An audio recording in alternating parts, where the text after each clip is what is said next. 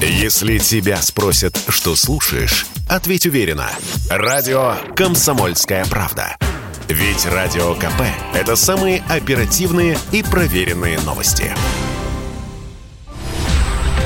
Президент Украины Зеленский заявил, что Киев направил иск против России в Международный суд. Он требует провести слушание по делу уже на следующей неделе. В своем твиттере сегодня он написал следующее. Украина официально направила иск против Российской Федерации в Международный суд ООН в Гааге. Требуем привлечь Россию к ответственности за искажение понятия геноцида для оправдания агрессии. Просим суд немедленно приказать Российской Федерации прекратить военные действия и назначить слушание уже на следующей неделе. Ну, э, даже в самом тексте уже есть есть, э, ну, мягко говоря, несостыковки.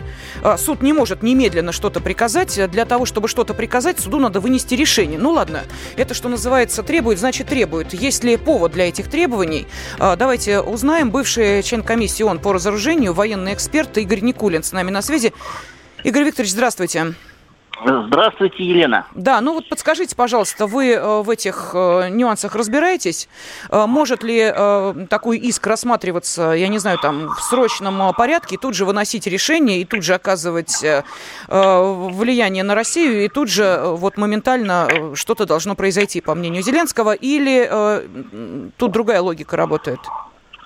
Тут другая логика работает, они не рассчитывают ни на какой, так сказать, Э, конкретный результат, им нужен процесс сам по себе, что вот процесс идет, Россия виновна, ее там кто-то в чем-то обвиняет и так далее. Ну, тут даже надо посмотреть просто на понятие геноцида. За 8 лет на Донбассе погибло больше 10 тысяч э, жителей, в том числе из них не меньше половины мирных жителей.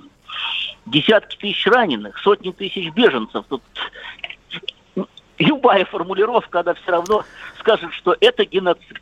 И не, хоть как-то не посмотри, хоть так, хоть эдак, все равно от этого ничего не меняется. А вот тут, Игорь Викторович, позвольте с вами сразу не согласиться. Объясню почему. Потому что вот как это не звучит а, парадоксально в этой ситуации, но а, вот смотрите, а ведь а, действительно геноцидом не признают то, что происходит. И не просто не признают политики на Украине. Генсек ООН Антонио Гутерриш отказался считать происходящее в Донбассе геноцидом, сославшись на закрепленное в уставе организации значение этого термина. Он сообщил, что он не будет считать миротворцами российские войска, если те войдут на территорию ЛДНР. Это еще было до того, как Россия начала э, военную спецоперацию по освобождению Донецкой и Луганской народных республик от геноцида. И тем не менее, он таковым не считает происходящее. Но все равно в Совете Безопасности Россия это заблокирует так, любую такую резолюцию. Они это прекрасно знают. Именно поэтому они ищут какие-то обходные пути, чтобы еще раз Россию осудить и пригвоздить, как они считают, к позорному столбу. А Украина на это вам говорит следующее. А мы, говорит опять же Зеленский, выступаем с тем, чтобы лишить права голоса Совбезе ООН э, Россию. Но это давняя мечта англосаксов, в частности Соединенных Штатов Америки, Великобритании. Они давно хотели бы пересмотреть вообще итоги Второй мировой войны и Россию как-то подвинуть с этого места. Но без России он, по-моему, существовать не может. Он в 1939 году э, Россию исключили из Лиги наций, и через пару лет эта организация прекратила свое существование. Хорошо, То же Игорь Викторович... из ООН, если она будет чисто проамериканским. Скажите, пожалуйста, теперь, если говорить э, о, э, собственно, тех основаниях, которые есть у нашей страны и тех доказательствах, э, чтобы в Международном ли трибунале в Гаге или на какой-либо иной площадке потребовать не просто ответа, а наказания тех, кто виновен в геноциде русских в Донбассе. У нас есть перспективы в этом отношении? У нас большие перспективы закончить спецоперацию в Киеве и судить военных преступников там, прямо там, на месте. На месте совершения преступлений. Вот, допустим, провести трибунал Верховной Ради, и как в 45 году бандеровцев вешали на Майдане Незалежности, вот так поступить с ними точно так же. Мы должны действовать так же, как действуют Соединенные Штаты Америки. Когда они, они ставят приоритет своего законодательства над любым международным правом. Вот им не понравился, там, допустим, президент УЕФА Мишель Платини. Они прислали спецназ арестовали его, там не понравился Батлер, то же самое.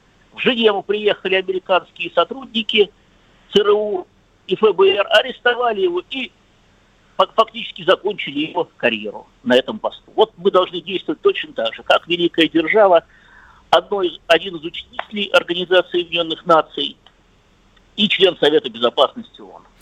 Ну, а тем более, что э, у нас а, будут и новые доказательства, судя по тому, как сейчас э, действуют в Киеве и в Запорожье, где раздают э, уголовникам, а некоторые из них, э, да, осуждены именно за преступления против э, э, мирных жителей в Донбассе, против общественных деятелей, которые выступали не с той позиции, с которой нужна Киеву. То есть это конкретное воздействие на людей, убийство этих людей. Сейчас они выходят на свободу и получают в руки оружие.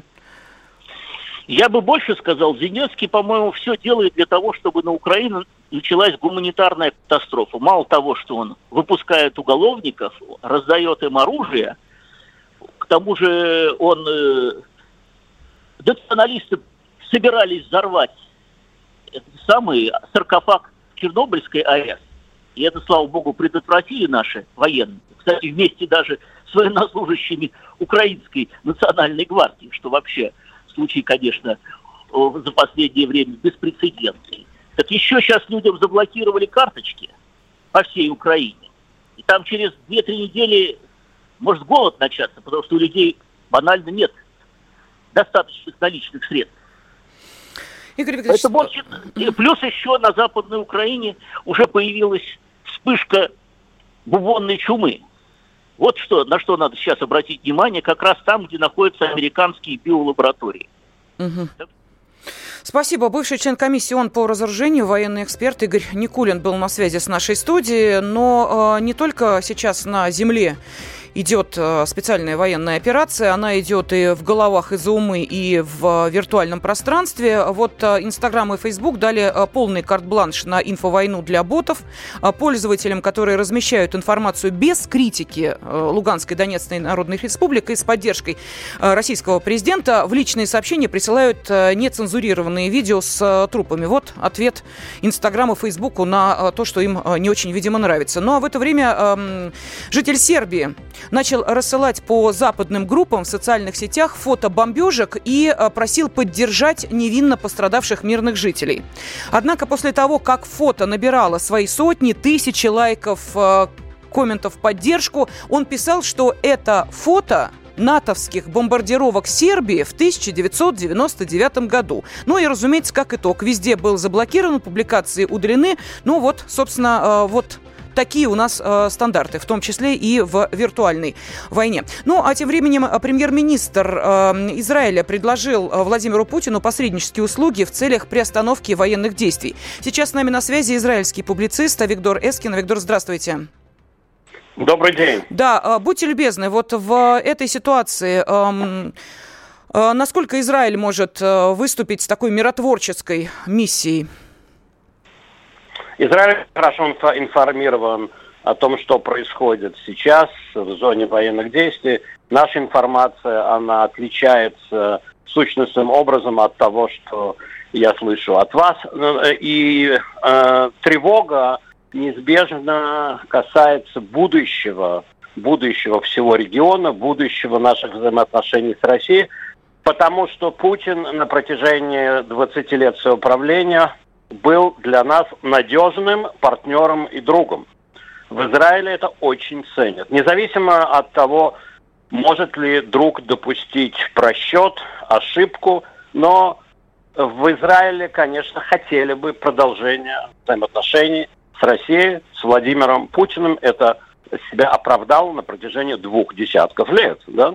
А, Виктор, а вы э, можете поэтому, уточнить, а в чем поэтому, просчет да. и ошибка да, нашего президента? А, просто мне сразу хочется а, спросить, ну, наверняка вы как э, публицист, э, очень известный, уважаемый публицист, не могли пройти мимо, собственно, той речи, с которой президент выступил 21 февраля, четко объясняя свою угу. позицию. Вам показалось, что какие-то акценты были неверно расставлены? Или, может быть, есть какое-то недопонимание ситуации, почему Россия была вынуждена вынуждена пойти на а, подобный шаг?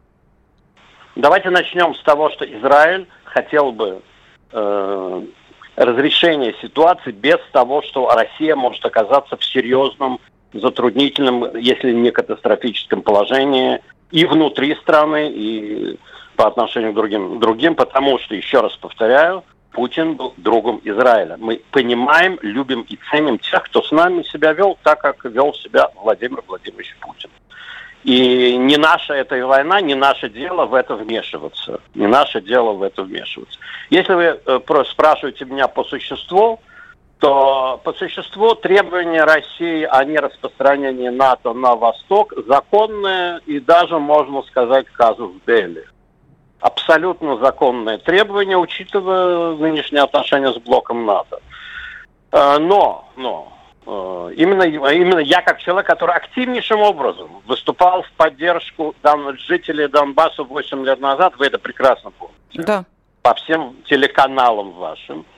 И, и продолжаю, продолжаю да, поддерживать тех, кто тогда стал жертвой, а их было 3000 человек, если мы о гражданских лицах, украинских бомбардировок. Но я никак не могу всерьез воспринять э, определение геноцид, если я знаю, что в ДНР и ЛНР за последние два года погибло, ну, один год это у нас 18 человек, другой 12. Вот страна, которая потеряла 27 миллионов, говорит о геноциде такого рода, как причина.